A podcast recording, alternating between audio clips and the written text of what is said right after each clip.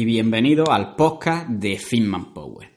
Antes que nada, daros las gracias por la aceptación que están teniendo las últimas entrevistas y en general por la aceptación que está teniendo el podcast, porque además yo disfruto muchísimo con esto, siempre traigo a gente de calidad aquí a las entrevistas y la verdad es que aprendo muchísimo y me está encantando esto de hacer entrevistas en el podcast. Una vez dicho esto, deciros que si queréis que os responda cualquier pregunta en un podcast o en un vídeo de YouTube, podéis dejarme las preguntas en www.fitmanpower.com barra podcast y ahí hay como una especie de plugin en la página que le dais al play. No sé si tenéis que poner vuestro correo o algo, pero yo no es para que os mande correo ni nada de eso, directamente es porque me lo pide a mí la extensión que tengo que tener para poder utilizarla. Y bueno, simplemente eso, ahí grabáis vuestra pregunta y yo la responderé en el podcast. Eh, si no os parece bueno este método, deciros que me lo podéis decir en los comentarios e intentaré buscar otros métodos para que podamos interactuar más entre nosotros. Dicho esto, voy a pasar a presentar al invitado de hoy, aunque necesita pocas presentaciones porque es bastante conocido. Eh, tiene el canal de YouTube más grande en idioma español relacionado con el fitness y es concretamente Gerardo Arias, o como muchos lo conocéis, Gero Imparable. Tenemos una entrevista bastante interesante en la que vamos a tratar temas muy diversos, entre los que vamos a encontrar primero cómo entrenar cuando tienes poco tiempo, por ejemplo, porque eres padre o porque tienes mucho trabajo. También vamos a hablar sobre cómo encontrar un plan de entrenamiento que se ajuste a tus necesidades sobre qué tipo de entrenamiento es mejor, si la calistenia, el crossfit, el entrenamiento de hipertrofia, el entrenamiento de fuerza, etcétera. También hablaremos sobre el proceso de pérdida de grasa para llegar a niveles extremos de definición, como hizo Jero en 2015 aproximadamente, y nos va a contar cómo lo hizo paso a paso y cuánto cardio hizo, cómo cambió su entrenamiento, e incluso cómo era su dieta en cuanto al nivel de calorías y de macronutrientes. Y por último, también vamos a hablar sobre algunas preguntas que hicieron los suscriptores en Instagram, como por ejemplo, qué es lo que más le gusta a Jero y lo que menos de la comunidad fitness ahora mismo, y alguna que otra pregunta más como su peso, objetivo, etcétera. Eh, con esto vamos a pasar a presentarle, no me enrollo más y vamos con la entrevista. Un saludo suena. imposible va a llegar ya. Nadie me va a frenar. Ahora soy yo el que se va a levantar. escucha cómo suena. Bueno, pues estamos aquí con Jero, Gerardo Arias, de Jero Imparable, que tenemos el placer de entrevistarlo. Y antes que nada, Jero, quiero darte las gracias porque en mi canal y mi podcast tampoco es algo muy grande y tú, si no me equivoco, tienes el canal de fitness más grande en idioma español que hay probablemente en el mundo, por lo menos en cuanto a número de seguidores. Así que muchas gracias por haber leído mi mensaje y por haberme hecho caso, porque la verdad que eso denota una humildad bastante grande. Y mm, bueno, voy a, vamos a empezar por presentarte, que si algún despistado no te conoce, que lo veo difícil si me conoce a mí, dinos quién eres, por qué estás aquí y un poco cuál es tu trayectoria. Bueno, para los que no me conocen, primero antes que eh, de nada, gracias por la invitación que me, has hecho. Eh, aprecio mucho el, el, tiempo que estás dedicando a esto y espero que sigas adelante con tu canal.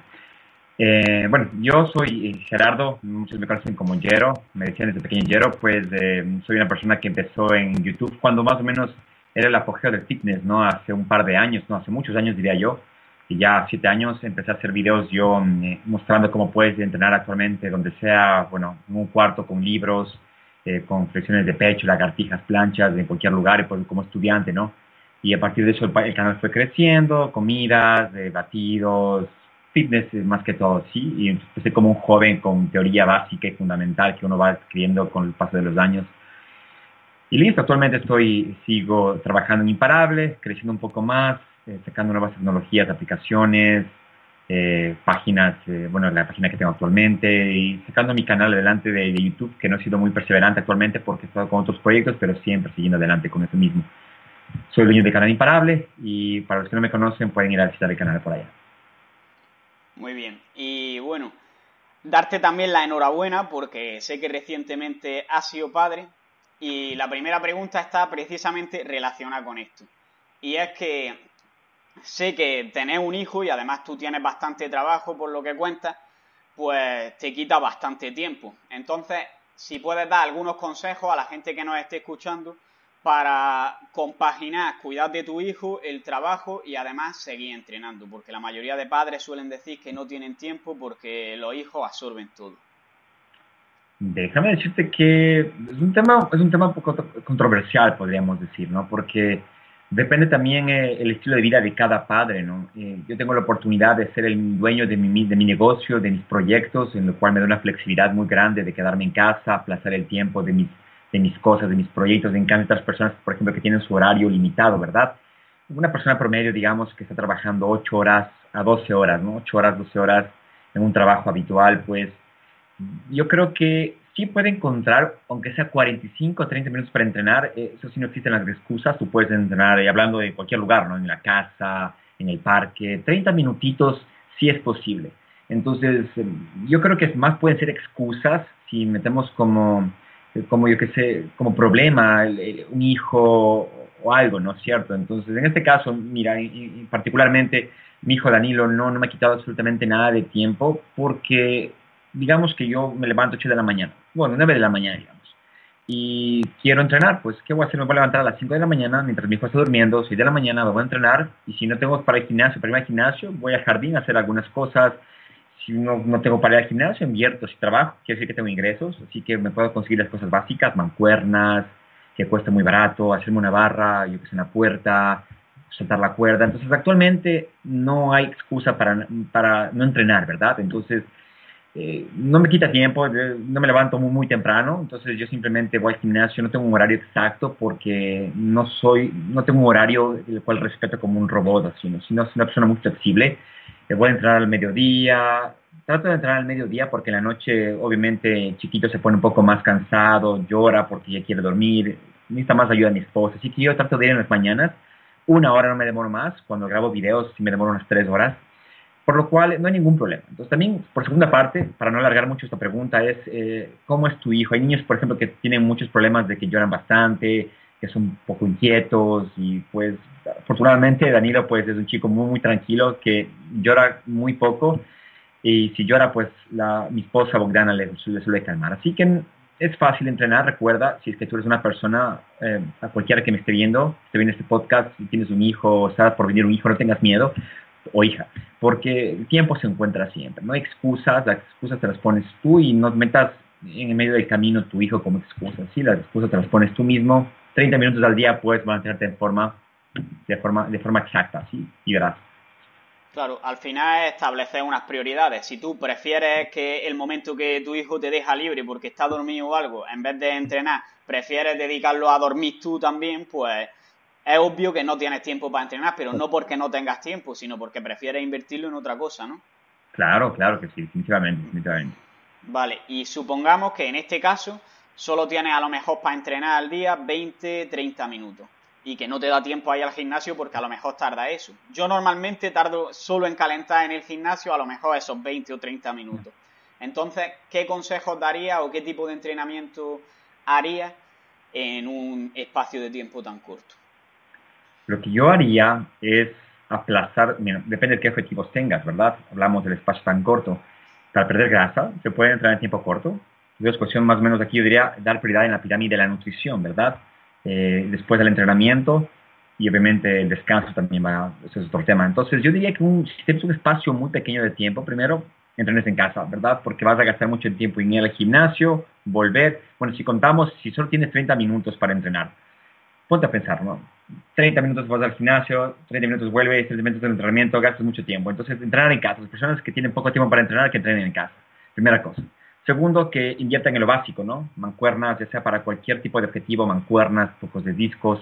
Es muy fácil. Actualmente no cuesta mucho realmente y cualquier cosa, una barra, si es que paralelas, barras, lo que sea. Entonces, un plan prácticamente yo diría de un cuerpo completo, tres veces a la semana, o incluso si quieres entrenar más veces, puedes, por ejemplo, dividir el volumen de entrenamiento, hacer pocos ejercicios durante el día, los más básicos, dos básicos, eh, cada día, hacer, por ejemplo, entrenar todos los días más, con más frecuencia, eh, pero obviamente administrar el volumen de diferente forma, hay muchas cosas. Pero para no complicarte, el plan más sencillo sería hacer un cuerpo completo, tres veces a la semana, o un torso-pierna cuatro veces a la semana con unos cuatro a cinco ejercicios. Y aquí sí yo recomendaría, por ejemplo, meter lo que son super series al final de los ejercicios, descansar un poquito menos, pero dar prioridad a ejercicios básicos, ya sea sentadilla, peso muerto, press de banca, pues a eso sí enfocarte aunque sales de un poquito de tiempo.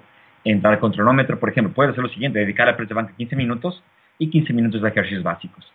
Entonces, 30 minutos yo creo que sí es suficiente. Si podrías más, sería excelente. 15 minutos más, 45 sí sería bueno. Vale, eh, en definitiva, intentar centrarnos en lo básico y recortar los descansos, digamos, hacer super series para poder incluir más volumen de entrenamiento durante menos tiempo claro, y entrenar en casa principal, comprar el material básico y con lo que se pueda ir tirando. Mejor hacer eso que nada porque al final todo suma, ¿no? Obviamente, eso es lo más importante. Los precios los tendrás siempre, siempre ahí. Bueno, un aspecto negativo es que cuando entrenas en casa te da pereza, ¿verdad? Porque no sales de tu zona de confort la casa es confort, pero ahí creas tu carácter y tu perseverancia y tu disciplina, ¿verdad? Dices, no, no me importa, pongo mi música, mis audífonos y que ahí la televisión se quede, el sofá se quede ahí. Es, eso es construcción de carácter también entrar en casa, es difícil, más difícil que entrar en un gimnasio, porque si no tienes tiempo no, no te queda de otra. Claro, tienes que estar comprometido contigo mismo y es más difícil que entrenar en el gimnasio porque el gimnasio lo difícil es salir de tu casa y llegar allí, pero una vez has salido de tu casa ya sabes que vas a lo que vas. Una vez, sin embargo, si estás en tu casa es más probable que diga, uh, me están llamando al timbre, voy a parar ya de entrenar. Correcto, ha pasado muchas veces.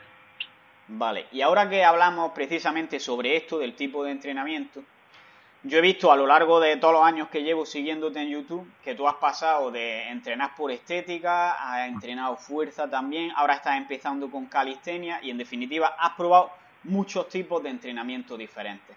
Entonces, me gustaría saber qué te ha aportado cada tipo de entrenamiento y cuáles dirías que son los inconvenientes que tiene. Buena, buena pregunta, mira. Eh, sí, he probado bastantes tipos de entrenamiento, pero siempre me he enfocado en lo que es las pesas, ¿no? Lo que es el levantamiento de pesas, lo que es el gimnasio, si nunca he dejado eso a un lado. Cuando la calistenia no me voy a enfocar al 100%, voy a, acoplarle con mi entrenamiento, que, que es algo, no, no, es, no es al 100% de calistenia, pero durante los primeros años empecé obviamente entrenando como cualquier otro chico, ¿no? Solo yendo a, yo que sé, pompear el músculo, sin saber tener un plan concreto de entrenamiento, ¿verdad? Pero un novato con, cualquier cosa crece. Pero lo que yo más he probado sistemas de entrenamiento son, por ejemplo, los, los típicos de, de ¿no es cierto? Los típicos de torso y pierna, empujale y pierna, todos esos tipos de patrones de movimiento y protocolos de entrenamiento he probado durante varios años. Y, yo veo que el, plan que más sirve es el plan que te ayude a, a, cerrarte, a, cerrarte a, ese, protocolo de entrenamiento, ¿verdad? No hacerlo por obligación. Aunque sea un waiter, si te gusta hacerlo, hazlo. Solo ejecuta el plan. Eh, ahora actualmente lo que yo he visto que más funciona para mí, porque no puede funcionar lo mismo para ti, que a, mí no es cierto, es entrenar obviamente con una frecuencia mucho más elevada y, eh, y menos entrenamiento, menos volumen de entrenamiento, ¿verdad? Porque obviamente el sentido de que yo, por ejemplo, hago torso y pierna, he predicado que es un buen protocolo, y sí lo es, pero ya con los años una persona empieza a sentir, como yo, un poco de una decaída, ¿verdad?, en lo que es la, recuperación, el paso de los años, eh, la alimentación, entonces existen varias cosas que puedes configurar, entonces yo he llegado a la conclusión de que administro mejor mi volumen de entrenamiento, algo que dure muy poco mis rutinas, 45 minutos a una hora, y entreno seis veces a la semana, muy pocos ejercicios en cada rutina, y así puedo enfocarme más en un ejercicio. Ponte a pensar, ¿no? Tú empiezas con el press de banca, después te vas con el remo, después te vas con el, el press militar y, poco a poco te vas fatigando. Y, la curva de, de, yo que sé, de, de eficiencia de entrenamiento va cayendo, ¿verdad? Y sigues entrando, sigues entrando. Mejor pararle cuando ya estás casi al, en, el suelo, ¿verdad? Entonces yo he sentido que cuatro ejercicios más que suficiente para mi entrenamiento, los básicos, descanso, siguiente día voy, voy, no me sobreentreno prácticamente, todo está fuerte con el volumen de entrenamiento hablando de la calistenia, pues he decidido este, este, estos dos meses implementarlo en mi entrenamiento porque me gusta probar cosas nuevas, ¿sabes? Una persona se pone a pensar de que pasa muchos años y yo sigo aquí haciendo curl de bíceps, press militar, no está nada malo con eso, pero yo veo, por ejemplo, personas que no levantan absolutamente casi nada de peso en las abdominadas y pueden hacer el muscle up y yo no puedo hacerlo, ¿verdad? No es por envidia, sino que es porque, mira el cuerpo humano, qué hermoso se ve, ¿verdad? Hacer esos movimientos, potencia, esfuerzo, velocidad. Una persona que hipertrofiada no lo tiene realmente. Que son cuestiones de prioridad. Si, si vas a un gimnasio y ves una persona gigante, hipertrofiada, no le va a interesar vez hacer calistenia, no le importa. Pero para mí realmente el cuerpo humano es algo mágico, es una máquina que hay que sacarle provecho, es una pena de que no aprendamos, estamos jóvenes y hay que aprender eh, diferentes patrones de movimiento, porque en la calistenia, fíjate, usas todos los grupos musculares en un solo ejercicio, aprovechas eh, lo que es, eres más resistente, más veloz, es, algo increíble. Obviamente no olvidar una de las pesas, porque muchas personas ven, por ejemplo, a las personas que practican la calistenia con cuerpos bien construidos, pero ellos también practican pesas. Eso quiero que aclararlo aquí. Em, las pesas de calistenia es la mejor combinación, creo yo. Pero si tú ya quieres competir en algún ejercicio en calistenia, te aseguro que tienes que también entrenar pesas para fortalecer otras cosas que la calistenia no te da. Y estoy probando justamente eso, empezando desde las bases. Eh, está un poco difícil porque, mira, no he practicado nunca eso, no me he dedicado a 100 y estoy empezando, por ejemplo, con un novato, empezando con el press de banca solo con la barra. En la calistenia estoy empezando con lo mismo, ganando movilidad porque la movilidad está decaidísima durante todos estos años de trabajar en la movilidad, así que estoy trabajando en eso primero. La fuerza de las dominadas me ha ayudado un poquito a hacer las muscle ups, que son un poco con trampa, pero estoy mejorando eso y otros movimientos que estoy subiendo a mi diario en Instagram, ¿no? Si quieren verme, pueden ver mi progreso en Instagram en la, en la calistenia. Pero recuerda, no hay un plan para terminar estricto para cada persona. El plan que te permita eh, recuperarte, el plan que te permita tener las ganancias posibles de acuerdo con tu edad de entrenamiento, porque yo hablo de la edad de entrenamiento, no es lo mismo una persona que tiene 30 años y entrenando un año no sabe hacer nada de las pesas versus una persona que tiene 15 años y entrenado 3 años, por ejemplo, sí que es un ejemplo loco, pero sabe muchísimo, ¿verdad? Entonces, em, sigue cualquier protocolo de entrenamiento que te esté dando resultados. Si no te está dando resultados, pues cambia el plan de, el plan de acción y ejecútalo ya para ver los resultados que tú quieres. Y además hay que tener en cuenta esto que dices de la edad para ir cambiando con los años del entrenamiento porque se nota bastante. Yo cuando empecé me acuerdo de que a lo mejor me tiraba dos horas en el gimnasio, luego me echaba un partido de fútbol y al día siguiente por la mañana estaba otra vez en el gimnasio como si nada, estaba nuevo. Y ahora me cuesta un poco más hacer eso. Sí, obviamente, bueno, no queremos mucho. ¿no? ¿De qué edad tienes tu disculpa? No, no te pregunté al principio. ¿De qué edad tienes? Yo tengo 27 años. Y ahí tengo 30 años. Soy más y, y tres años más, más grande. Entonces, no, más viejo, podríamos decirlo así. Entonces, No, es que, no es que he sentido una, una decaimiento en mi, mi, rendimiento, pero lo que sí es eh, en la recuperación tal vez un poco. ¿Quién sabe? Porque descanso y descanso muy poco, actualmente muy, muy poco, descanso cuatro horas, cinco horas, duermo ya desde tres meses porque, no, el Danilo no, mi hijo no me molesta, sino que los proyectos que tengo, como yo vivo en Ucrania, eh, trabajo con América Latina y cuando están, eh, cuando yo estoy durmiendo y están trabajando, entonces me que configurar mi horario. Pero sí, yo creo que es el descanso, sabes, que no me permite recuperarme muy bien. Pero yo me adapto a las circunstancias en las que vivo. Pero bueno, es prácticamente la edad, no, no es un impedimento hasta ahora. Pero así, como tú dices, hay que cambiar, conforme pase la edad, un poquito el entrenamiento, como yo lo hice, modifiqué lo que es entrenamiento, adapté el volumen, etcétera. Claro, también influye un poco en esto que decimos con los años entrenando, digamos la curva de motivación con el entrenamiento, que por eso yo creo que también lo cambiamos. Cuando te apuntas al gimnasio los primeros meses, los primeros años, estás motivadísimo y prácticamente es que estás a lo mejor con tus amigos en la calle y tú estás pensando en hacer peso muerto. Pero conforme va pasando el tiempo, ya lo tienes como un hábito, sigues haciendo eh, el entrenamiento, el peso muerto, press banca, pero tiene otros objetivos en la vida. A lo mejor quieres montar el canal de YouTube, quieres montar un podcast, tiene otras cosas que al final llevan tu pensamiento ahí y también requieren energía y por eso también puede que recuperemos peor porque no estamos tan centrados únicamente en el entrenamiento y en el físico, ¿no? Correcto, es una muy buena aclaración que tú has hecho, mira, esa experiencia me trae recuerdos, por ejemplo, con mi hermano hace unos cuatro, cinco años, no cuatro años, pensaba solo en entrenar a veces. Decía, vamos, vamos a entrenar. Cuando teníamos obligaciones, ¿no? esposas, hijos, negocios que han crecido más. Entonces uno realmente tiene otras prioridades, pero actualmente te estoy seguro, no, no lo tomen a mal, pero cuando yo estoy trabajando en un proyecto, ¿no? digamos, estoy trabajando y me toca la alarma, cuidado, tienes que ir al gimnasio, no te olvides, digamos, ¿no? Digo, me toca entrenar. No digo, oh, me toca ir entrenar, ¿sabes? Pero yo actualmente voy por la disciplina. Yo no tengo motivación para entrenar, sinceramente, no tengo motivación. Yo voy por la disciplina. Y cuando voy al gimnasio se enciende esa llama de motivación y cuando termina se vuelve a apagar. Como expliqué en un video, por eso mismo la motivación no existe. Bueno, hablando de, desde otra perspectiva, ¿no? Un poquito diferente, pero la motivación no existe de forma permanente, mejor dicho. Así que actualmente yo no tengo motivación, tengo la disciplina, más o menos como tú lo has dicho, porque pienso en otras cosas. Eh, obviamente, no, yo no compito, ¿no? No sé si me vas a preguntar después, pero no compito eh, y también por eso tampoco es mi prioridad, ¿no? Entrenar al 100%, pero sí quiero crecer eh, en mi negocio, en mi conocimiento más que todo, en mi cuerpo también, ¿no? Pero no es tan, una prioridad tan grande como mi conocimiento y como mis negocios que quiero que crezcan, ¿no? Vale. y ahora, hemos hablado sobre cuál sería el mejor plan de entrenamiento, digamos. Correcto. Y ahora quiero que hablemos, como hemos hablado sobre tipos de entrenamiento en plan calistenia, eh, powerlifting, entrenamiento, digamos, de culturismo, más, con más repeticiones, etcétera. Podemos hablar también de CrossFit.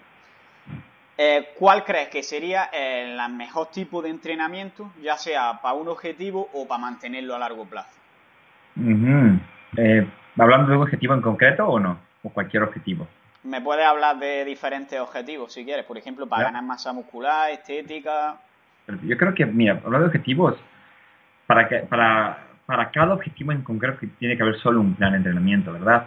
Como yo expliqué en un blog que hice, si tú quieres competir en Men's Physique, por ejemplo, estás preparándote, no te vas a tener hacer calistenia eh, más que las pesas, ¿verdad? Son cuestión de prioridades, es eh, es importante que se den cuenta de eso, pero para ganar masa muscular, eh, realmente masa muscular de forma eficiente, dar todo el 100% de ti, no creo que el CrossFit es la mejor opción. No creo que la calistenia es la mejor opción. Si quieres aprovechar ganar masa muscular. Con el CrossFit, con el CrossFit, la calistenia sí puedes ganar masa muscular, pero no tanto como dedicándote con un plan hipertrofia y fuerza periodizado, ¿vale? Eh, obviamente existe un mal entendimiento porque tú ves los competidores americanos, ¿no? mejor dicho, de Estados Unidos, eh, que practican CrossFit se les ve bien voluminosos, grandes. Son, la, si te pones a leer su trayectoria, la mayor parte de atletas han venido antes de entrar a pesas, han sido ganadores olímpicos de levantamiento de pesas y se han pasado el CrossFit. Entonces, nunca, nunca una persona se hace gigante con un cuerpo bien hipertrofiado con el CrossFit. Primera cosa que quede claro. Con el, la calistenia, tampoco si ves gente grande que tiene trapecios grandes, pectorales trabajados. Tú, tú ya ves cuando alguien está bien hipertrofiado, ¿verdad? Eh, no creas que es por la calistenia, de seguro está incluido entrenamiento de pesas, es obvio, es obvio eso. Entonces, repito, para ganar masa muscular un plan de pesas bien hipertrofiado, ya sea máquinas, con ejercicios compuestos, todo sirve, puedes crecer, pero un plan que tenga una frecuencia de entrenamiento elevada para ganar masa muscular, eh, o alta elevada, no baja porque vas a perder el tiempo realmente, puede que tengas ganancias, pero no tantas como un plan realmente bien administrado de alta frecuencia, ¿verdad? Eh, hablando de un, de, un, de un, plan básico, me refiero. Para perder grasa, por ejemplo, para perder grasa hemos dicho de que eh, yo en mis videos también he dicho que no es necesario cambiar el plan de entrenamiento, el plan de acción, el plan de trabajo cuando vienes, por ejemplo, trabajando para ganarse, ganarse muscular, porque todo lo hace la dieta. Pero recuerda que cuando estamos en un déficit calórico, por ejemplo, nuestra recuperación decae, ¿verdad? Estamos con menos calorías, aunque no lo sientas. Eh, por ende, lo más lógico sería hacer el mismo plan, pero con menos volumen de entrenamiento para que tu cuerpo se recupere mejor, ¿verdad? Porque no puedes entrenar igual que cuando entrenabas con un surplus superávit de 4.000 calorías, con 2.000 no sería muy lógico. Incluso te va a ayudar a recuperarte y a levantar los mismos pesos. Así que el plan no hay que cambiar. Recuerda, si tú quieres perder grasa con CrossFit, lo puedes hacer realmente, con calistenia lo puedes hacer, pero yo creo que no vas a mantener tanta masa muscular con las pesas que lo harías con el CrossFit. Eh, aunque sí, sí es posible. Recuerda, no es necesario dedicar muchos días de entrenamiento cuando pierdes grasa. Tú puedes tranquilamente bajar tu frecuencia de entrenamiento de igual manera, hacer el mismo plan pero con menos frecuencia y definirte. Todo está en las calorías que entran y salen para perder grasa. El entrenamiento solo te ayuda a mantener masa muscular, fuerza, eh, etc. Ahora, hablando para, por ejemplo, resistencia, el CrossFit es la mejor opción. Eh, la calistenia es la mejor opción también. Eh, prácticamente los dos deportes. Con el culturismo, ¿tú crees que puedes ganar resistencia hipertrofiando series de 8 a 12? Eh, si haces, si te pones super series, ¿no? En circuito, sé si se convertir en un crossfit. Es difícil. Entonces, no malinterpretemos aquí las cosas. Cada grupo tiene su objetivo, así que no hay que juzgar. Mire, ese culturista hipertrofiado no tiene resistencia. No, a él no le interesa eso. Pero una persona que quiere tener todo, combinar todo es posible, sí, sí es posible, sí es posible haciendo las cosas bien, pero bien. Yo diría contratando un coach más que todo, que busque un coach que ayude a, implementar todo en un solo círculo. Eh, ¿qué, objetivos más podemos hablar? Entonces, recuerda, cada entrenamiento debe ir justamente acorde con cada objetivo. Si quieres mezclar objetivos como yo lo estoy haciendo, va a ser un poquito más difícil, Eh, yo no lo haría si me estoy preparando para una competencia, digamos, no metería calistenia realmente, no lo haría, me enfocaría más en mi objetivo central, que es mantener masa muscular, hacer mi déficit calórico, etc. Entonces, ese es mi, mi, pensamiento, ¿verdad? Cualquier disciplina te puede llevar al objetivo que tú quieres, pero una puede que te ayude más que otra, ¿vale? Claro, en definitiva, se diría, si por ejemplo queremos tener un cuerpo fuerte y definido, la mejor opción probablemente sería entrenar pesas en el gimnasio con típico de 8 a 12 repeticiones a lo mejor, variando a veces también entrenamiento de fuerza, dependiendo del ciclo en el que nos encontremos. En el caso de que lo que queramos es simplemente levantar más peso, obviamente vamos a hacer un entrenamiento de fuerza. Correcto. El CrossFit podría ser adecuado, por ejemplo, en el caso de que quiera ser un deportista completo, que tenga resistencia, que sea rápido, que sepa hacer ejercicios con su propio cuerpo, pero que también sea fuerte, es decir, que tenga un poco de todo, pero no va a ser el mejor en nada. Y después la calistenia, pues obviamente es algo mucho más técnico y de habilidad, que ahora hablaremos más sobre la calistenia, de todas formas. Correcto. Y en cuanto a cuál es el que a ti más te gusta de los tipos de entrenamiento que has probado, digamos, para mantenerlo a largo plazo, ¿cuál dirías que es? Mm. A ver, te digo una cuestión muy importante. Mira, los planes que, bueno, los protocolos que he hecho es el, no sé si tú has visto mi canal de YouTube, he hecho lo que es de la, autorregulación.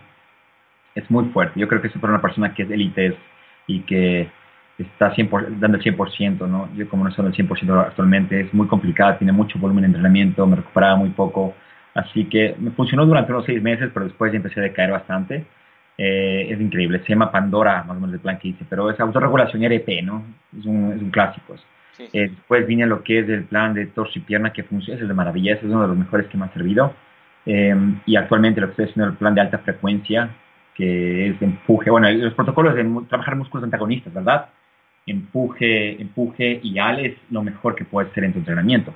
Hablando de músculos antagonistas, en torso y pierna, empuje, ale, todo eso es lo mejor que te puede servir. De ahí tú haz lo que quieras. Pero lo mejor de lo mejor de lo mejor que existe es empuje, ale o empuje, ale y pierna. Porque trabajas músculos antagonistas, eh, trabajas eh, un buen balance de tu cuerpo. No te olvides de trabajar, por ejemplo, cuando trabajas un músculo de empuje, no te olvides de trabajar el ale porque vas a, eh, vas a perder estabilidad en tu cuerpo más que todo, ¿sí? Y la funcionalidad exacta que tu cuerpo se merece. Ese es el mejor plan que ha servido para mí en esta ocasión, empuje, ale y pierna. No descartemos torso y piernas, es lo mismo, sino con diferentes nombres, ¿verdad? Porque trabajamos patrones de movimiento de precios horizontales y, ales, y tirones verticales o, horizontales también.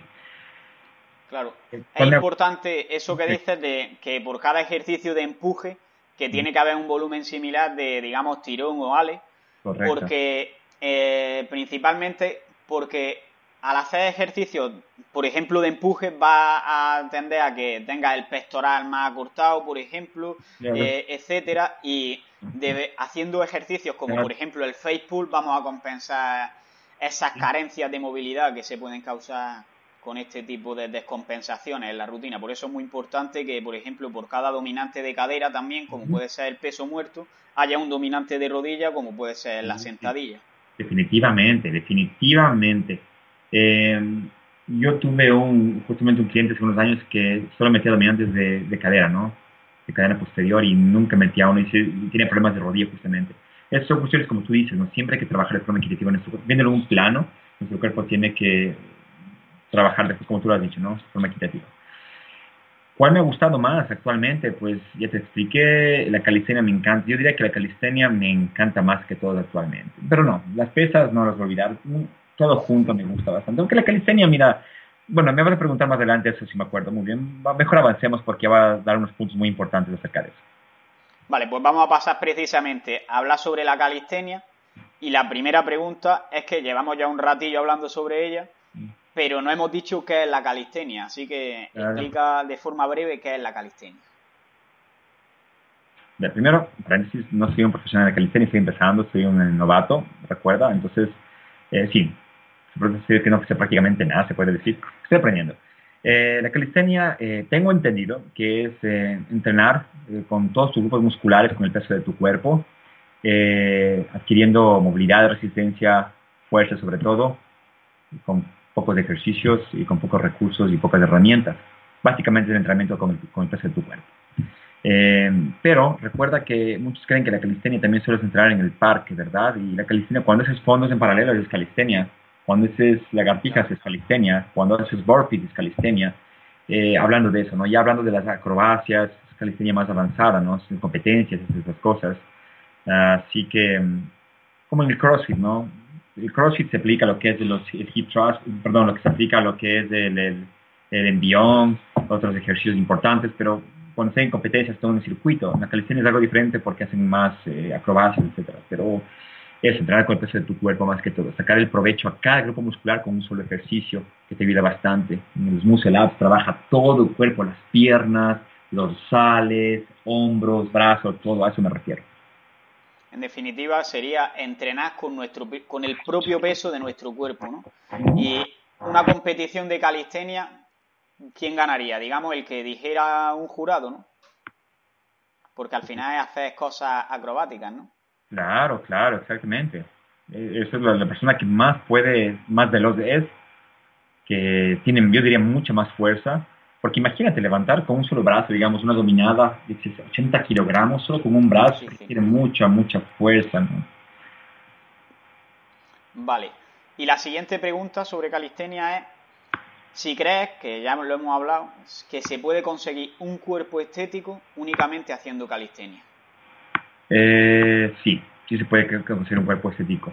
No hablando de tamaño, ojo, ¿no? De, que se ve hermoso, ¿no? Eh, pues sí, sí se puede conseguir obviamente. Ya, recuerda que la calistenia también puedes meter lastre, puedes meter pesos, puedes meter chalecos que tienen pesos.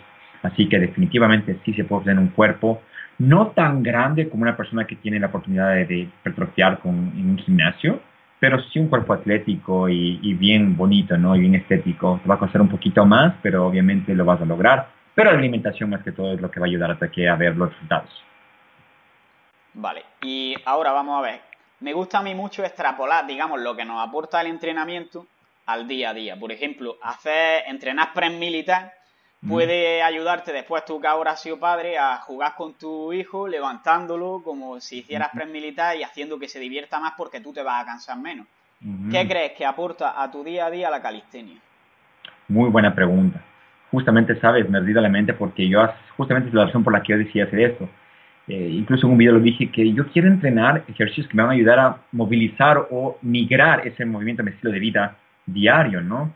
Eh, yo que sé, cualquier movimiento te va a ayudar lo que es los remos, ¿verdad? El peso muerto y la sentadilla, ¿qué te va a ayudar en tu estilo de vida? Lo que es la exclusividad, por ejemplo, saltos en cajón. De hacer un press militar, que es uno de los movimientos más completos, sí puede ayudarte a desarrollar bastante lo que es tu press vertical, cualquier tipo de movimiento, ¿no? Levantar a mi hijo, pues, mi esposa lo hace también y hace press militar. Pero hablando de la calistenia, yo creo que sí puedo eh, transportar esos movimientos a mi estilo de vida, más que todo mi resistencia, ¿sabes? Sabes lo que me ayudado bastante, es un poco, es un poco irónico, yo he hecho mucho, yo tengo un buen agarre, no me gusta echar en, cosas, echar en cara las cosas que sé hacer, pero eh, durante ya dos años he hecho lo que es caminatos de granjero y pues me acuerdo que hace unas, un par de meses ayudaba a mi suegro a transportar unos tubos bien grandes y bien pesados y ellos pidieron, ellos hacían entre dos y dije, voy a intentar y cogí y con un agarre tranquilamente lo pude hacer yo entonces yo dije, wow, ¿qué me pasa aquí? Mi agarre está, nunca sabía que mi agarre tan fuerte. Lo mismo en el peso muerto, por ejemplo, yo trato de ya no hacer con straps lo que es de, el agarre cuando empiezo con el movimiento y me ha ayudado bastantísimo eso a mejorar. Yo he visto muchas personas que están aprendiendo la calistenia que tienen problemas en el agarre, se resbalan, pero a mí nunca me ha pasado eso. Es un plus. Así que eh, yo creo que hay que meter más ejercicios compuestos gracias a esto que, que aislamiento, porque los compuestos son los que te ayudan a, transmitir eso a tu estilo de vida diaria, no cualquier otro, a cualquier otro problema que tengas de coger cosas o de ayudar en alguna cosa o de cavar o de, yo que sé, de si vas al invierno a una casa de campo y tienes que, yo que sé, podar, eh, como si un, un, achar un árbol, pues lo vas a hacer con más facilidad que una persona que no entrena, ¿verdad?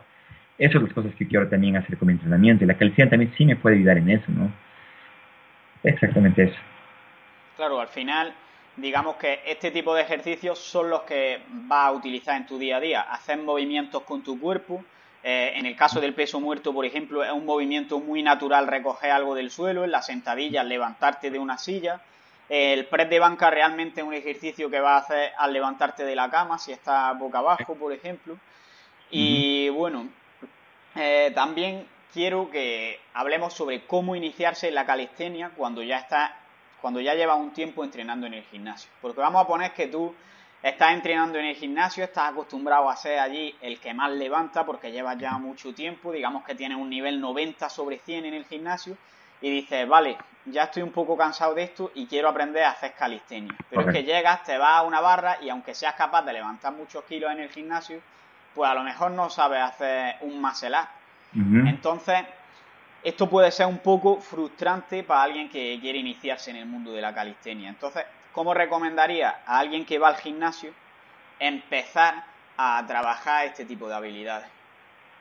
Bueno, primero eh, yo recomendaría que no cometa mi mismo error, ¿no? Que quise de una hacer lo que ya está en la grada de arriba, en el último escalón. Porque yo dije, oh, mira, como estoy un video, mira el muscle como hace chico. Se ve muy fácil, yo hago con lastre muchísimo peso.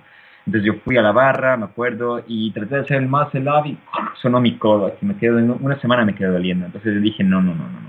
Lo mismo, por ejemplo, en las planchas, empecé a subir videos a Instagram justamente hace un mes, intentando ya hacer la plancha. Imagínate tú esa plancha, qué locura, ¿no? Y lo pude hacer, pero de mala forma. Entonces yo veía algunos comentarios, e incluso que debo empezar con lo básico.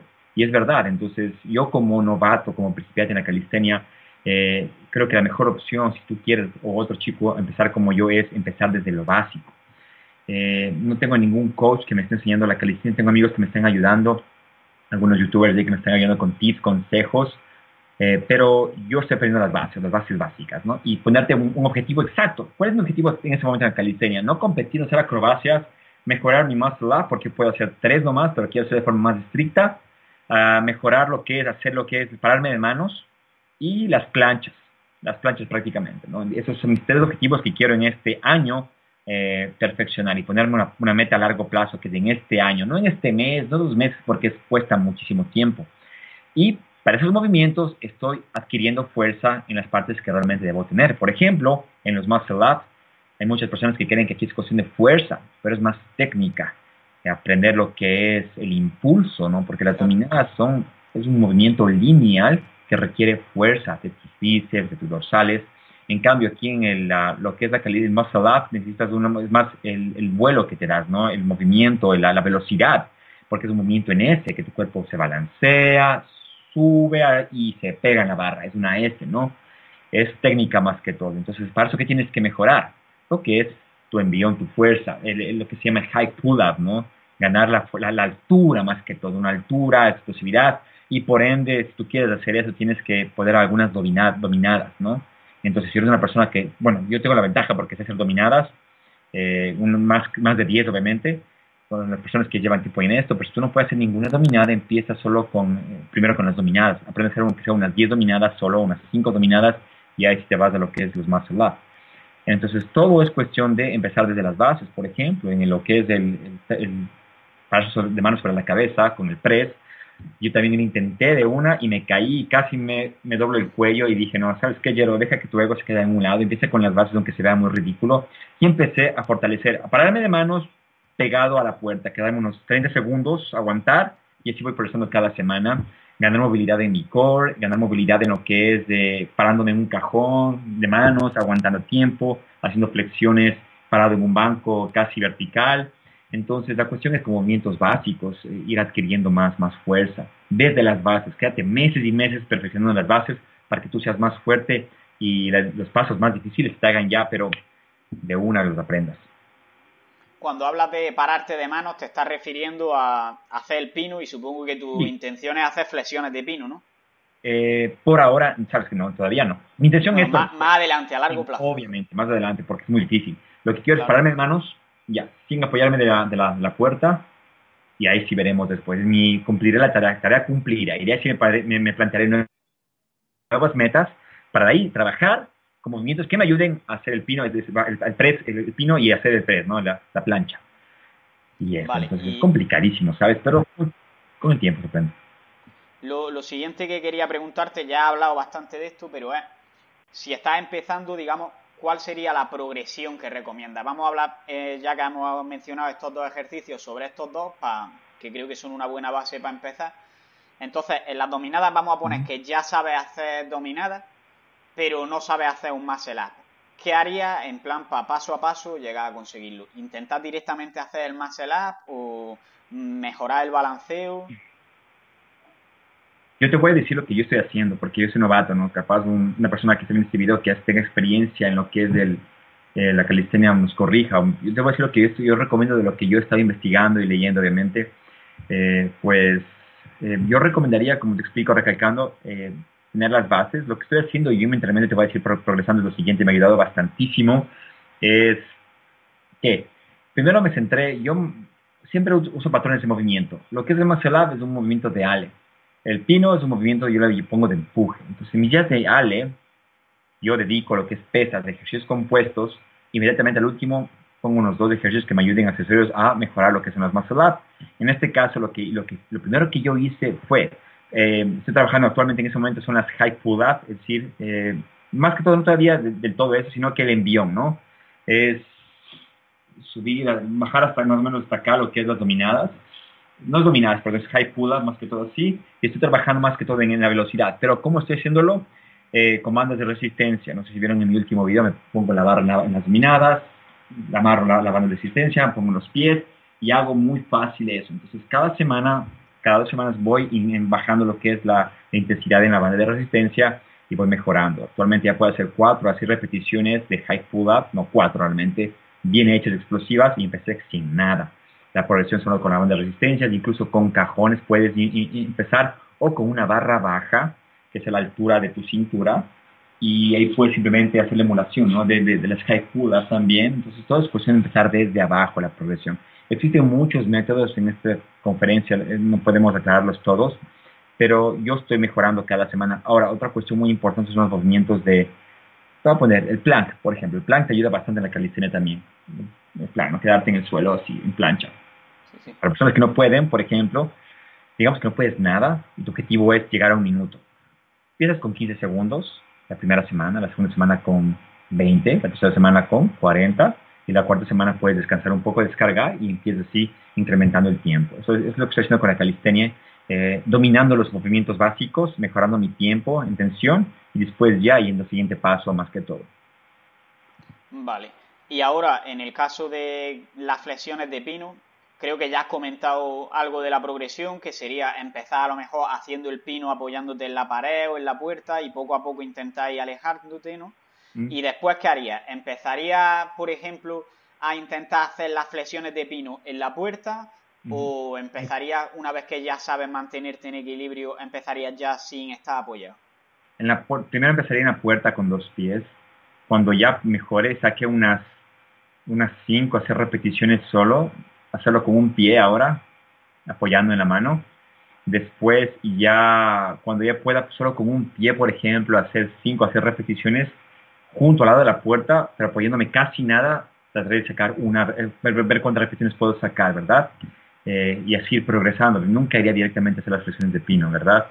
Eh, esa es la mejor forma que yo, que yo, que yo haría, ¿no? Poco a poco, eh, quitándote, ponerte más, no, incrementando el nivel de dificultad, ¿verdad? Empezamos con dos pies apoyados en la puerta o en la pared, después con uno y después casi rozando la pared y tratando de bajar, es lo más importante que yo, que yo haría más que todo. Y voy a hacer. Vale. Yo creo que con esto queda bastante claro y tenemos unos pasos para, digamos, iniciarse si alguien quiere en el mundo de la calistenia. Y vamos a pasar al siguiente tema que va a ser la pérdida de grasa. Resulta que cuando yo, yo te empecé a ver en YouTube las primeras veces, yo me acuerdo que estaba muy, muy, muy definido hasta un punto, la verdad que muy, muy extremo. Estaba, tenía un, punto de definición muy grande. Y bueno, el otro día cuando concretamos la entrevista, en Instagram puse que te iba a entrevistar y a mis seguidores que si querían que te preguntase algo y quieren saber si eso lo conseguiste de forma natural. Sí, de forma natural lo conseguí. Muchas personas decían que yo estoy consumía, ¿cómo, se llama? Esa, esa sustancia que usan para definirse, eh, eh, tren, tren, no, tren, tren Bolona creo que es la tren que... Bolona. Dijeron usas eso, ah no, Winstrom, Winstrom, Winstrom, sí, una cosa. Otra. me acuerdo en 2014 me escribían, está muy, muy, muy definido. Entonces, el, no me gustó mucho, ¿sabes? Porque primero que todo me sentía, está muy, pero muy... Tú sabes que las fotos hacen muchas cosas, ¿no? Tú, una persona definida, realmente eh, pueden las fotos lucir mucho más grandes de lo que es, ¿no? O, más, o más definida por la luz que juegan, un montón de cosas. Pero no estaba tan, tan grande, estaba definido pero muy delgadito, estaba haciendo 67 kilogramos, imagínate. Ah, y todos me decían, ya mi esposa incluso, bueno, en ese entonces era mi esposa, me decía, te ves muy delgado, te ves muy delgadísimo, mi mamá, todos. Y uno sabe, decía, no, yo me veo muy bien, yo me veo muy bien. Entonces uno cuando ya sale de esa etapa y empieza a ganar unos kilos y ve las fotografías, dice, ¿qué me pasó? ¿Por qué está hecho una calavera? Entonces, sí, eso lo llegué a hacer de forma natural, con mucho orgullo, sin tomar ningún tipo de, sustancia para definirme, para lograr los objetivos de bajar de grasa al extremo. Eh, obviamente la suplementación, tomé solo proteína en polvo, eh, ¿qué más? Eh, ninguna otra cosa más, más que todo fue el déficit calórico, que por primera vez lo hice mi vida de forma estricta, pero es muy difícil y por eso nunca más puedo volver eso, a menos que compita, pero con el cuerpo que tenía no ganaría una competición porque realmente estaba bien delgado, pero definido es, y como te expliqué, pierdes muchas cosas importantes en tu vida, como las ganas de entrenar, eh, hormonalmente te sientes hecho pedazos, te cansas mucho más rápido. No, no lo aconsejaría estar mucho tiempo así. Estuve mucho tiempo definido, unos cuatro o seis meses así, pero decidí dejarlo de forma, de forma permanente, ¿no? Hasta, bueno, definirme desde ese extremo, porque estaba en un 9% más o menos. Sí, un 9% diría yo que estaba, no recuerdo muy bien, pero difícil, fue muy difícil realmente bajaba, duró mucho tiempo esta etapa y después en el 2015, cuando estaba aquí ya, intenté definir nuevamente, eh, logré, no tanto como es en ese entonces, estaba en Ucrania, que fue mucho más complicado porque tenía, estaba casado y pues eh, realmente tenía mucho miedo de quedar delgado otra vez. Lo dejé a un lado, dejé, quedé un 11%. En, la, en el video que hice de motivación para entrenar, hablando del piano, estaba tocando el piano, dije con la canción del, del, del Gobico, tocando el piano, hasta ahí me definí así. Después ya dejé todo eso y empecé a mantenimiento normalmente. Pero definición actualmente sí lo estoy haciendo, no definición de recomposición, eh, estoy bajando solo unos cuantos kilos para mejorar en la calistenia un poquito mi velocidad, eh, un poco nomás, no es definición, ah, es recomposición más que todo, bajar un poquito de, de libritas de más.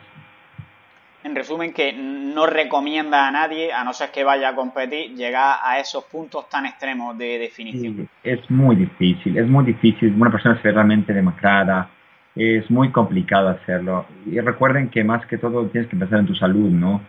Eh, muchos creen que ser estético, ser saludable, eficiente, bonito, hermoso es tener abdominales marcadísimos, eh, pero no lo es todo también. Recuerda que tu cuerpo no le gusta estar definido, no le gusta y pues te va a pedir siempre a fuerza que ganes peso, que ganes un poquito de grasa para que funcione normalmente.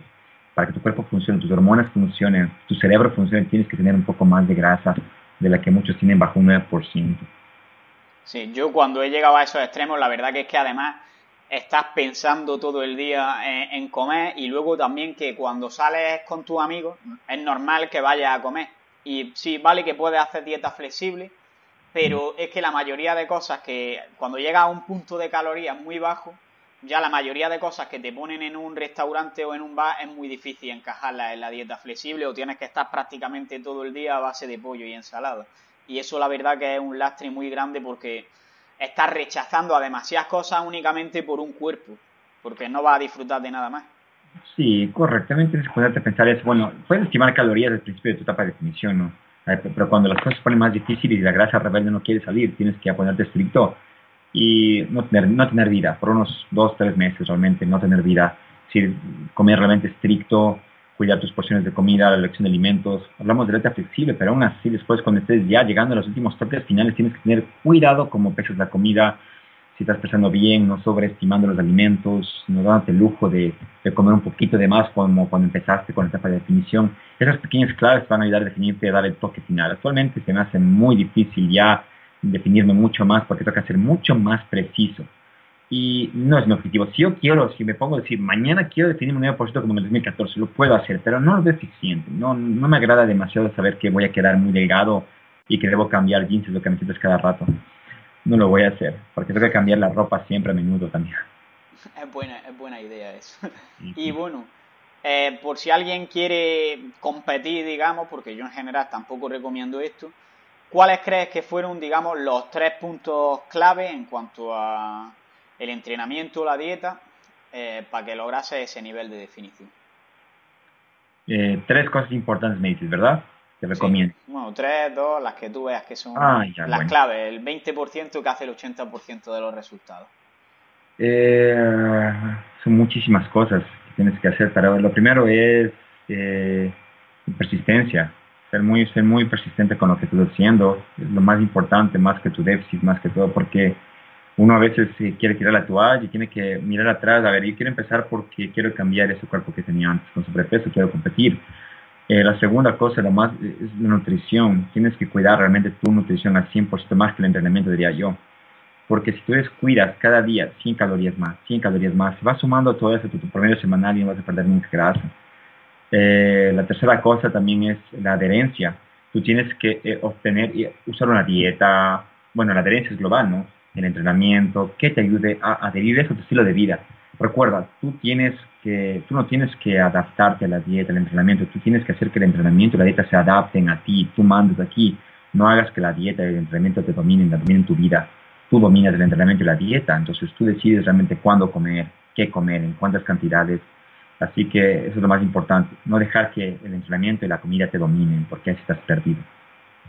Claro, entonces, en definitiva, lo más importante es persistencia, que esto va a ayudarnos también, esto que dices de la adherencia, hacer lo que sea un camino lo más fácil posible dentro de la dificultad y luego ya pues centrarse en la dieta y el entrenamiento. Vamos a pasar a hablar sobre la dieta específicamente y quiero que me cuentes un poco cómo hiciste... Eh, el reparto de macros y de calorías y si todos los días comían los mismos macros, digamos, o si variaba. Bueno, en 2014, estaba bien definido, me dices, ¿verdad? Eh, sí, sí.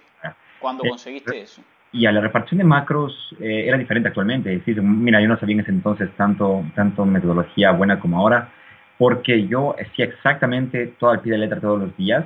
Em, hacía mi dieta de alimentación eh, una vez a la semana cuando empecé, cuando estaba bien definido hacía dos de la semana, eh, porque ya mi cuerpo lo pedía. Eh, recuerda que tu metabolismo se va alentando cuando estás más adentro en la, en pérdida de grasa, ¿no? Por reserva de, energía que tu cuerpo hace. Así que yo empecé con una repartición de macros, no de un porcentaje, sino más de números, ¿no? Consumí exactamente un gramo de proteína por peso en libras, no sé, como dos puntos algo.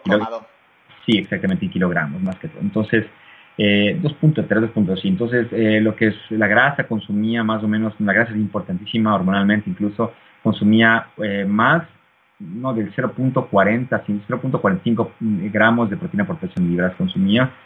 Eh, y el resto de carbohidratos. Era, ese, era, ese era mi, número mágico. El número mágico no existe, pero era el mío, ¿verdad? Me, gusta tener una dieta moderada en carbohidratos, elevada en grasas y moderada en proteína. Sí, ¿por qué moderada? Porque hay personas que consumen 1.5 o 3, 4 gramos de, kilos de proteína, no, eh, gramos de proteína por peso en kilogramo. Entonces, es una locura. Y prácticamente con un, con un mantenimiento, con un mantenimiento unas dos semanas, mi cuerpo viendo cómo se va adaptando. Y recuerdo muy bien que en dos semanas con el mantenimiento perdí un kilo de peso y es una persona que pierde muy rápido peso. Eh, tengo un metabolismo, ni que te cuento. Entonces, eh, después del mantenimiento, me recuerdo que volví a subir unas 500 calorías no subí, perdón, a 2.500, estaba en 2.500, 2.400 y subía a 2.500, casi 3.000 nuevamente, y mi cuerpo empezó a bajar muy lentito, entonces empecé a bajar poco a poco, poco a poco de calorías, me mantuve siempre incluso en el mismo número, ¿no? De proteína, de que te dije, y grasas y carbohidratos, y duró exactamente seis meses mi definición, seis meses duró, lo recuerdo muy bien, un poco más, y ahí decidí quedarme. Eh, llegué a consumir 1.700, 1.600 calorías, imagínate. Actualmente hubiese hecho las cosas diferentes, hubiese, eh, no, hubiese hecho tanto cardio y hubiese administrado mis calorías de diferente forma, es decir, semanal, ¿no? Hubiese, por ejemplo, contabilizado mi déficit diario, digamos, mis calorías multiplicadas por 7, 14 mil, y hubiese utilizado días bien elevados, moderados, bajos, y hubiese disfrutado mucho mejor mi etapa de definición, pero son cosas pequeñas que no hubiesen dado mucha diferencia. Pero sí o sí, tienes que sufrir en etapa de definición, tienes que sufrir. No al principio, no a la mitad, pero al final sí vas a sufrir y es por eso que muchos tiran, tiran, pero tiran la toalla. Es decir, que lo hiciste en realidad con unas calorías que fueron cada vez un poco más bajas, pero que fueron, quitando los días de resfrío, de realimentación, fueron calorías lineales, es decir, todos los días los mismos menos esos días de refit. No hacías, por ejemplo, un día muy bajo en calorías con una dieta cetogénica o PSMF en ese día, ni nada de eso, ¿no? Ningún protocolo extraño. Eso no lo hice, no, no, eso no lo hice jamás. Vale, puede ser, puede ser útil cuando ya estás perdiendo la grasa rebelde porque te permite comer más el resto de días. Obvio, obvio, eso sí es verdad. Esos son otros protocolos que debes usar con mucho cuidado también. Pero no los usé yo en esta etapa, no, no, no. no. Vale.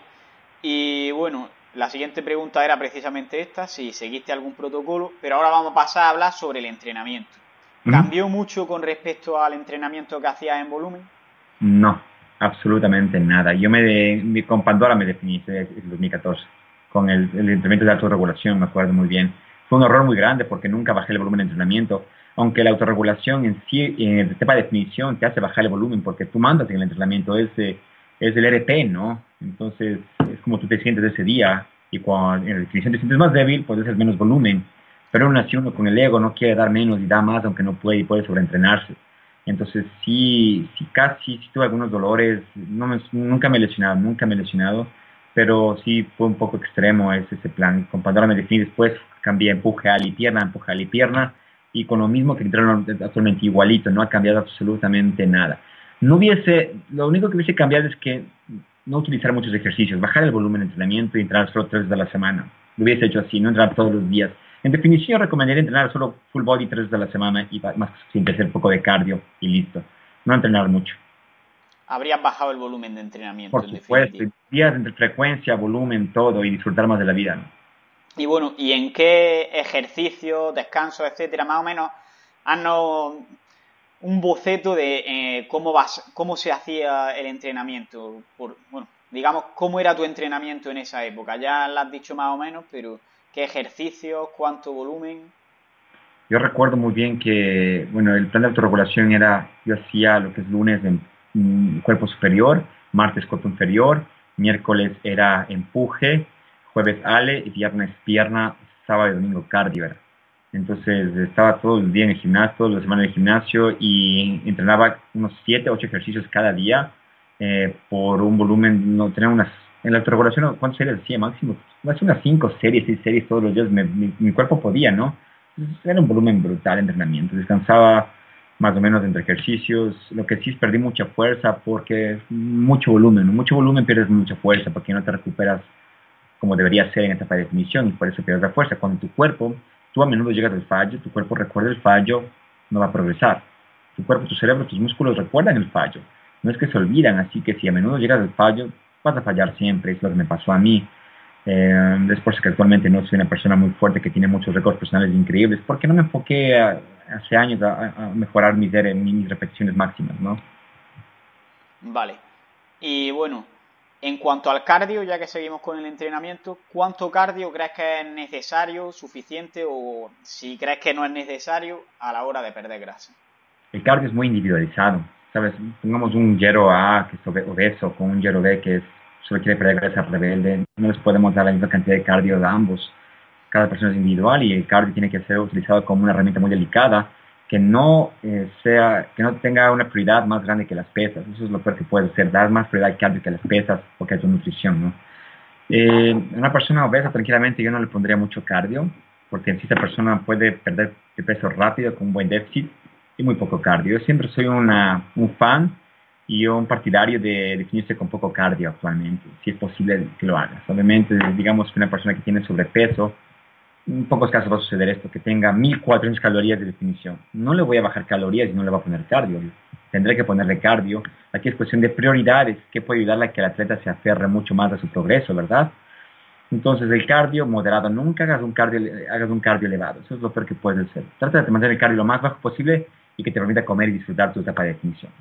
Yo siempre lo que digo, cuando he ayudado a gente que quería perder grasa, es que, digamos, tenemos diferentes herramientas. Al final lo que, lo que es calorías que entran por calorías que salen. Entonces llega un punto que, que yo le digo, ¿qué prefieres? ¿Comer menos o hacer más cardio? Y al final es lo que cada uno prefiera porque a lo mejor ya está comiendo muy poco o a lo mejor quiere seguir comiendo lo mismo y moverse más porque tiene tiempo para ello.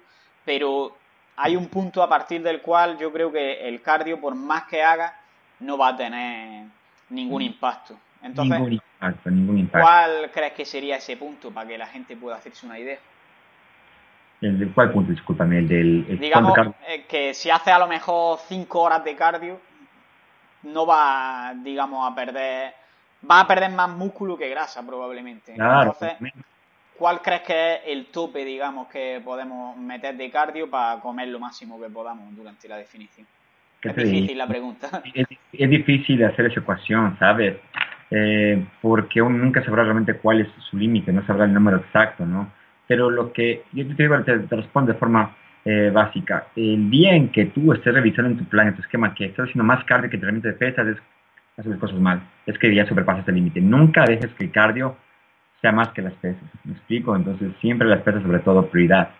Y si quieres ya quemar calorías extra, puedes meter super series ya en los ejercicios de aislamiento, pero no soy muy partidario de eso.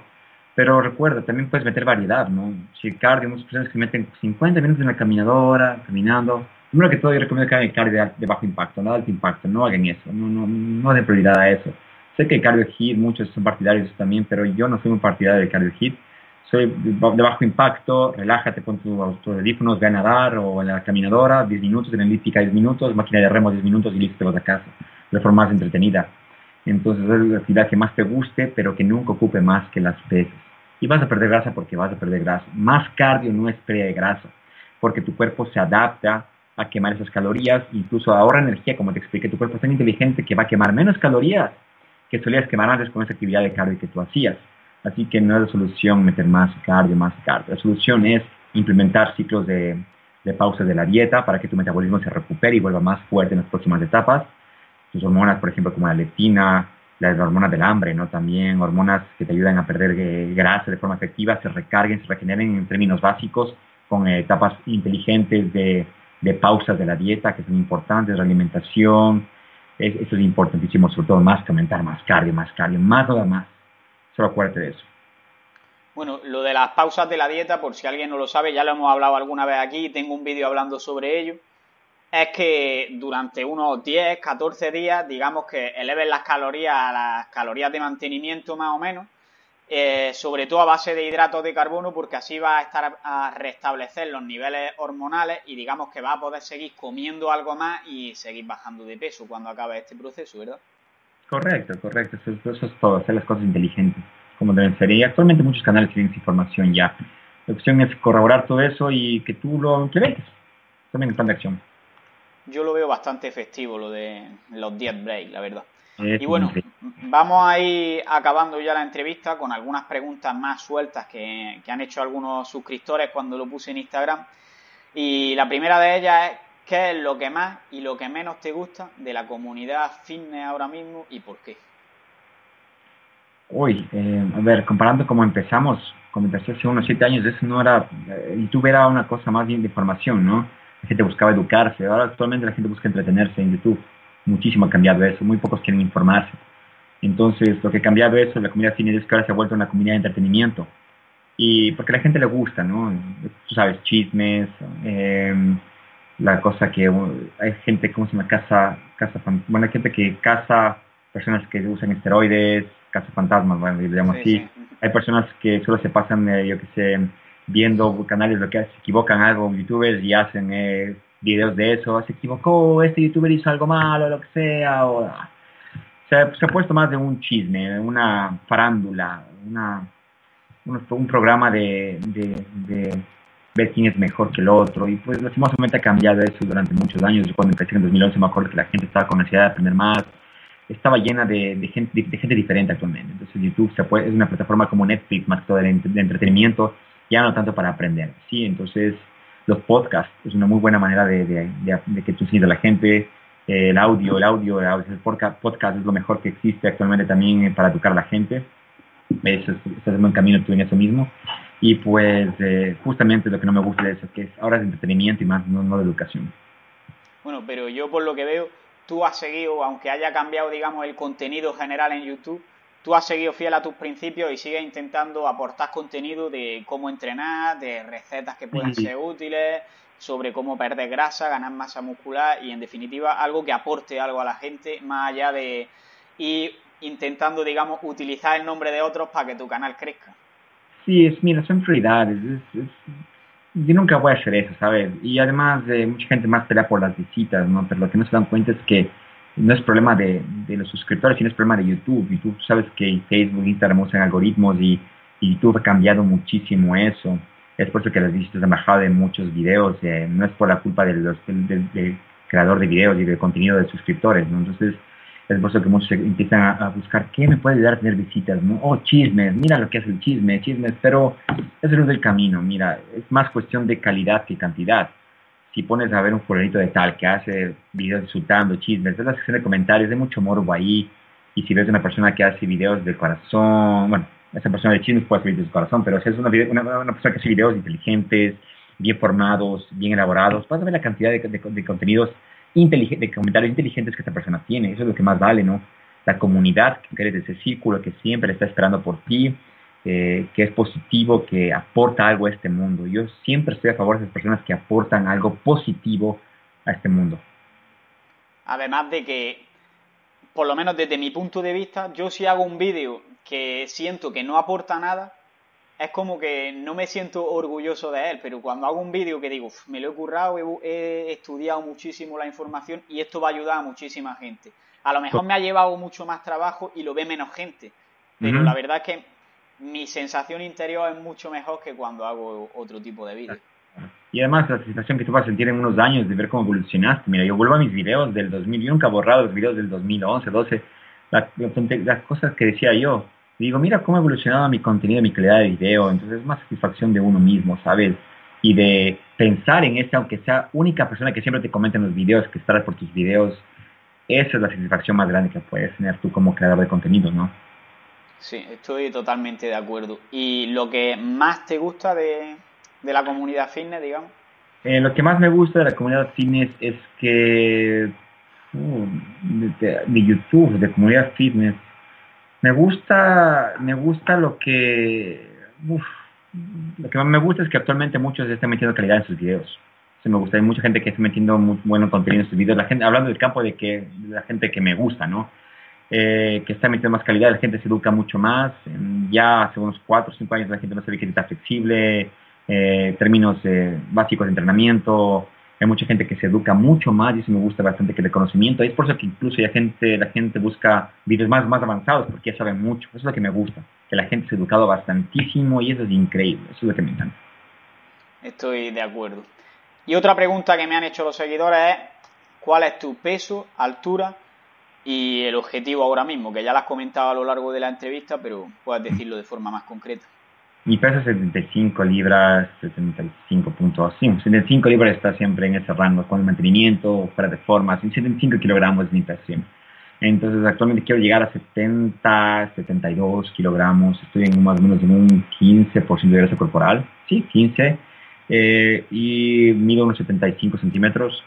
Y mi objetivo exactamente es primero recomponer mi cuerpo. Recomposición es lo que yo es solo eliminar un poquito de grasa mantenerse y seguir con los objetivos que tú buscas. En este caso es, yo quiero quedarme apenas llegue a unos 62 kilogramos, a un 12% quiero mantener, mantener, mantener durante mucho tiempo, un pequeñito superávit eh, y hacer calistenia, enfocarme más en la calistenia y obviamente en, las pesas también. Eso es lo que quiero. Vale.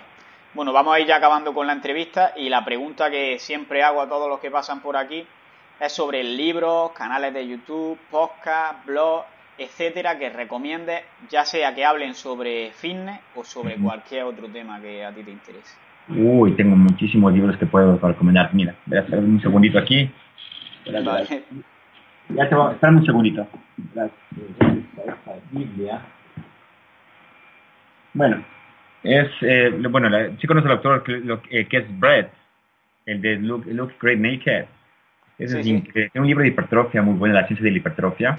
Sacó ese libro en lo que en español ya. Yo lo compré hace unos años cuando estaba en inglés. Sacó recién fresquito en español con algunos errores de gramática, pero está muy bien. Está excelente ese libro. El primero que recomiendo es la Biblia eh, de, de hipertrofia, los que quieren aprender más, eh, más técnica la hipertrofia, ¿no?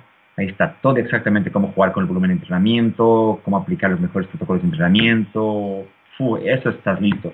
Ahora, La pirámide del entrenamiento de Eric Helms también es un buen libro. Es de la nutrición, también lo he puesto ahí. Es muy bueno, también lo adquirí. Eh, no está en español todavía, está en inglés. Es un libro más básico, es básico, eso es para, tiene términos muy básicos, no comparado con el Red, que es un PhD, entonces es un doctor ya, pero lo recomiendo tener al máximo. Eh, podcast, eh, podcast que yo puedo eh, recomendar es Valleza Bodybuilding, es un chico que, bueno, que es un, realiza cursos en, en línea, también hace podcast, pero yo más, no, no escucho muchos podcasts, más estoy leyendo esos libros, bueno, ya me terminé el de Bread, es un poco más extenso de lo que creía, lamentablemente no hubo en español, no lo compré cuando lo vi en español, me da una pena porque uno habla mejor español, ¿no? Entiende mejor español. ¿Y ¿Qué más? ¿Qué más? Otro libro que yo puedo recomendar, eh, de, ya, de la dieta flexible de, de Leigh McDonald, es increíble, es antiguísimo, pero es muy, muy, muy bueno. Y a libros básicos, bueno, hay uno que es el de, el entrenamiento eh, reactivo, no me acuerdo muy bien, es de Mike, es del, del DDP, tú puedes educarte mucho mejor, es cómo implementar autorregulación en tu entrenamiento de ahí formulé mis planes de entrenamiento de Pandora. Eh, todo, es increíble ese libro. ¿Qué más? Eh, eso prácticamente es lo que puedo recomendar. Existen muchos más, no te voy a cansar aquí en español. Vadillo también es un buen autor que he leído muchos libros de él. Eh, son muy, muy buenos. Es uno de los mejores en español que puedes leer. ¿Y qué más? Prácticamente eso. ¿Y dentro de YouTube o de Internet en general? Y yo soy suscrito a los canales que realmente eh, me informan bastante. Sabes, yo soy amigo de, David, Power Explosive, me llevo muy bien con él, con Anthony Montalbán, con Adictos al Fitness, eh, me llevo muy bien con todos ellos. Actualmente Nordi Workout, no se le conoce Nordi, me está recomendando algunas cuestiones de calistenia y también. Eh, varios canales, más que todo diría yo, Fitónica, son buenos canales. Con, ¿sabes? Con, con, los clásicos me llevo yo, con los que aportan contenido, ¿no? ellos me interesan porque los tengo en mi Instagram, los veo realmente que comen, que cómo viajan, porque son gente que aporta algo, ¿verdad? Y son gente súper, súper excelente. Es por eso que tengo esperanza en el fitness también. Vale, y bueno, ya para terminar del todo, dime cuáles son ahora mismo tus proyectos y si alguien quiere encontrarte, dónde puede seguirte, etcétera, que supongo que ya lo harán si me conocen a mí, pero por si acaso. Claro, mira, yo estoy en este momento trabajando en eh, aplicaciones de teléfono fitness, es mi, mi, principal objetivo. Yo soy diseñador eh, de interfaces de, de aplicaciones, eh, pues estoy haciendo en este momento lo que es terminando Fit Macro para ellos, mi desarrollador está terminando ya, el diseño lo terminé yo y está terminando para fines de este mes de julio, el 31 de julio va a estar ya listo para iPhone, lo que es el Fit Macro, ya está para Android eh, con muy buena acogida. Y después de eso vamos a hacer la aplicación imparable.com de entrenamientos, que tengo la página web de membresías que hago, la, el blog incluso, pero mi idea es eh, innovar todo esto y traer nuevos atletas a Imparable que graben sus entrenamientos conmigo, lo, que lo puedan vender, tener ingresos, quiero crear fuentes de trabajo también y entrenamientos muy buenos y útiles, una biblioteca increíble, es más o menos como un Netflix, pero de entrenamiento en mi página Imparable con aplicación de teléfono y como sabrás, una aplicación conlleva mucho trabajo y me encuentro en eso al 100, al 100, al 100% más que todo. Y esos son mis proyectos básicos. Si quieren encontrarme, pues en Instagram, sobre todo en Instagram estoy muy activo, más que en Facebook ya. Jero Imparable, pueden seguirme Jero Imparable en Instagram, pueden ver mis historias, todo lo que estoy haciendo, mis proyectos. Eso prácticamente, muchos saben lo que hago. Y esa aplicación que vas a hacer de Imparable, dices que es como un Netflix, pero va a ser más orientada a formación o digamos a tener rutinas prácticas. Rutinas, programas de entrenamiento. No van a ser para, para que la gente la, lo siga en tiempo real, ¿no? Sí, exactamente. Programas con todas las tablas de entrenamiento, las repeticiones que tienes que hacer, consejos, introducción, videos, horario de entrenamiento, todo va a estar. Intentando individualizar a cada persona, ¿no?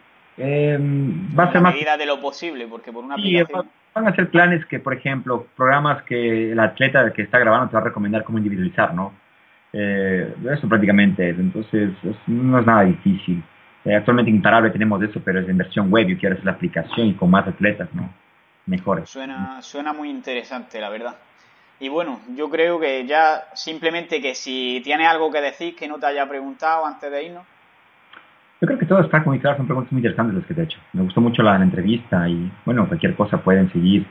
Uh, si tienes que seguir haciendo podcast, voy a estar pendiente de lo que hace también, es una muy buena idea la que tienes.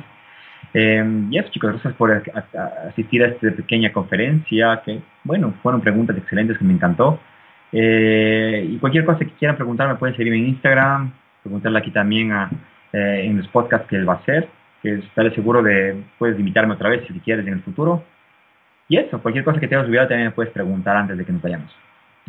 Pues yo ya, yo creo que me he explayado bastante, de hecho bastantes preguntas y simplemente decirte que muchísimas gracias otra vez por, por haber aceptado la entrevista y lo mismo digo para los demás, que si tenéis alguna pregunta para él, que responde, que por muchos seguidores que tenga, sigue manteniendo su humildad y al final va a responder y le encanta ayudar a las demás personas. Así que muy recomendable, si no le seguís, que sigáis a Jero. Muchas gracias, muchas gracias. Ya saben chicos, manténganse en forma. ¿eh? Pues nada, un saludo y a seguir creciendo. Escucha cómo suena, voz imposible va a llegar ya, nadie me va a frenar, ahora soy yo el que se va a levantar yo, escucha cómo suena.